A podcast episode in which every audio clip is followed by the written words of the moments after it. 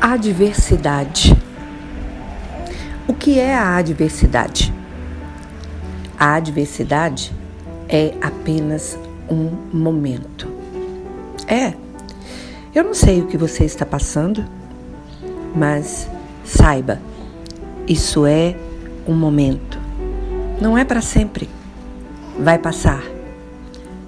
Você pode até duvidar e dizer: todo mundo diz isso. Você pode até pensar que eu estou apenas tentando te convencer para que você fique um pouco mais calmo, para que você tenha um bom dia. Mas acredite, o que eu estou te dizendo é verdade. Vai passar. A adversidade é apenas um momento que vai passar. Ela existe por vários motivos. Alguns deles não são do seu conhecimento nem do meu. Talvez você só saiba o real motivo de estar passando pelo que está passando lá na frente, quando tudo terminar e tudo estiver muito calmo, tranquilo, bom.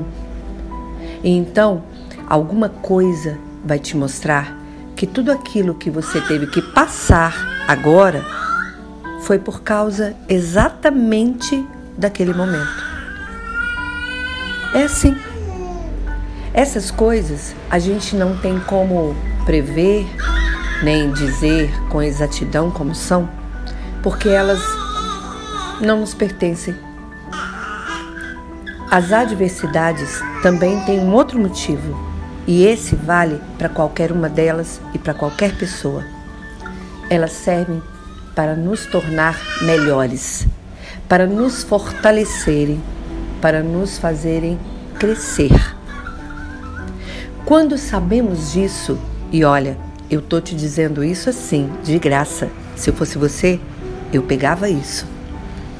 Quando a gente sabe disso e é inteligente o suficiente para aproveitar essa oportunidade, ah, as adversidades se tornam um grande trampolim trampolim para sonhos, objetivos, metas. É. A adversidade é uma grande oportunidade. Mas, como eu disse lá no início, elas são apenas um momento. Vai passar.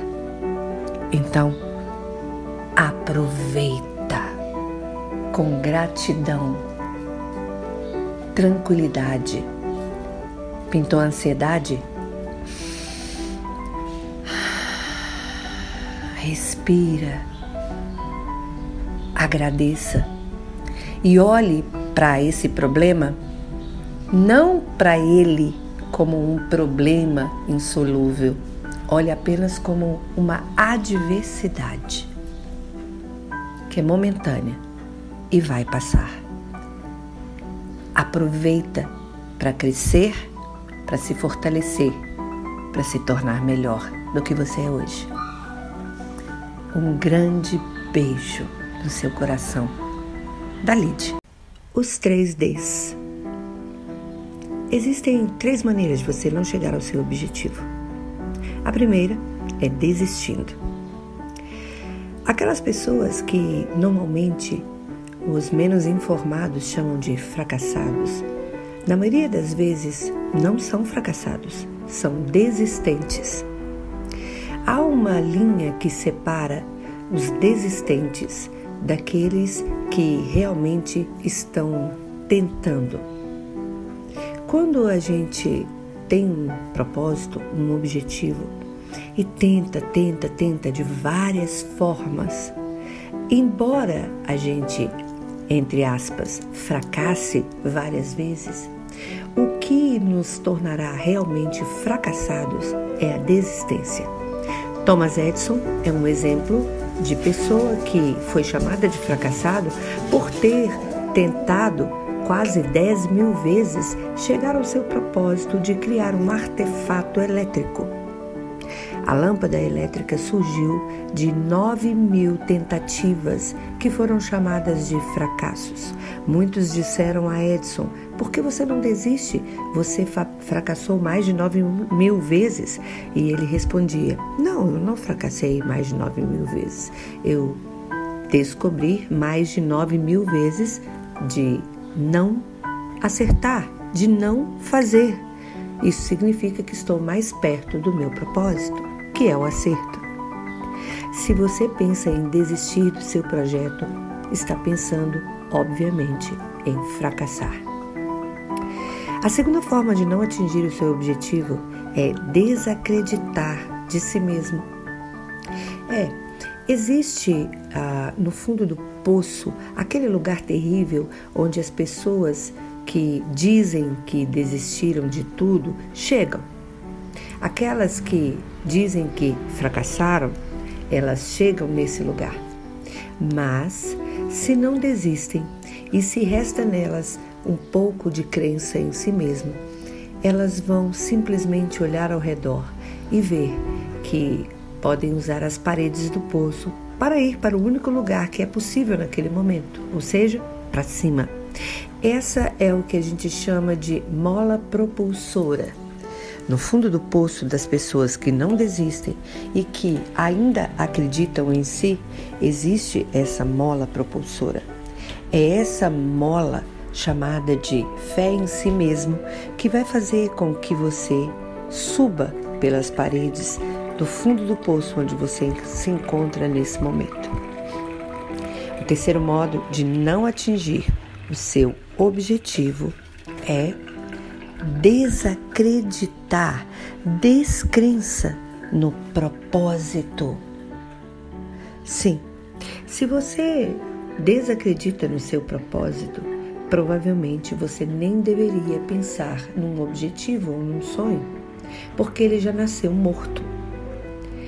É, eu acredito muito que aquelas pessoas que querem realmente fazer a diferença na própria vida, e na vida dos outros, ou seja, realizando grandes projetos, elas, em primeiro lugar, têm esse propósito e fazem dele o seu máximo objetivo a ponto de nada, nada fazer com que ela desacredite da possibilidade de realizá-lo.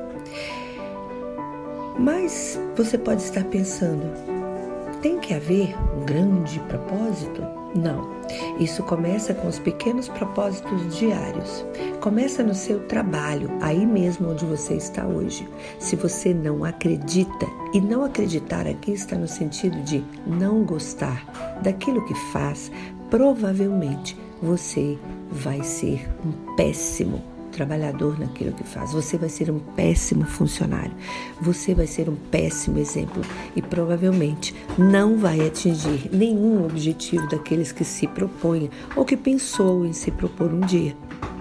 Pessoas que agem como meia boca, ou seja, que fazem pela metade, que não vão até o final porque simplesmente não acreditam no que fazem, normalmente são aquelas que são chamadas de pessoas sem propósito, pessoas aleatórias. Já ouviu falar?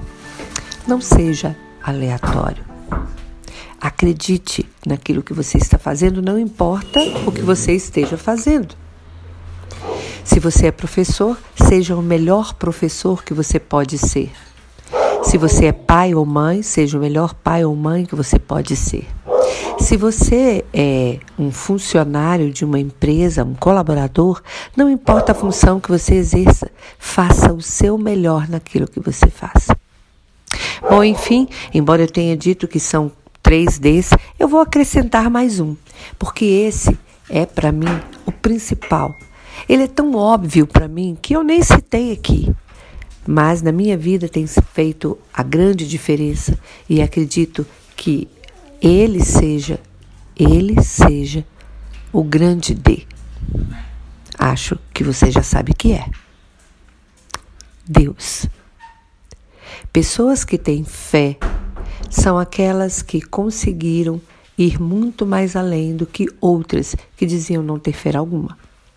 Isso é comprovado em estudos científicos, não sou eu que estou dizendo, mais de 25 grandes milionários, pessoas bem-sucedidas foram entrevistadas e o fator fé apareceu em 99% delas. Então, é isso.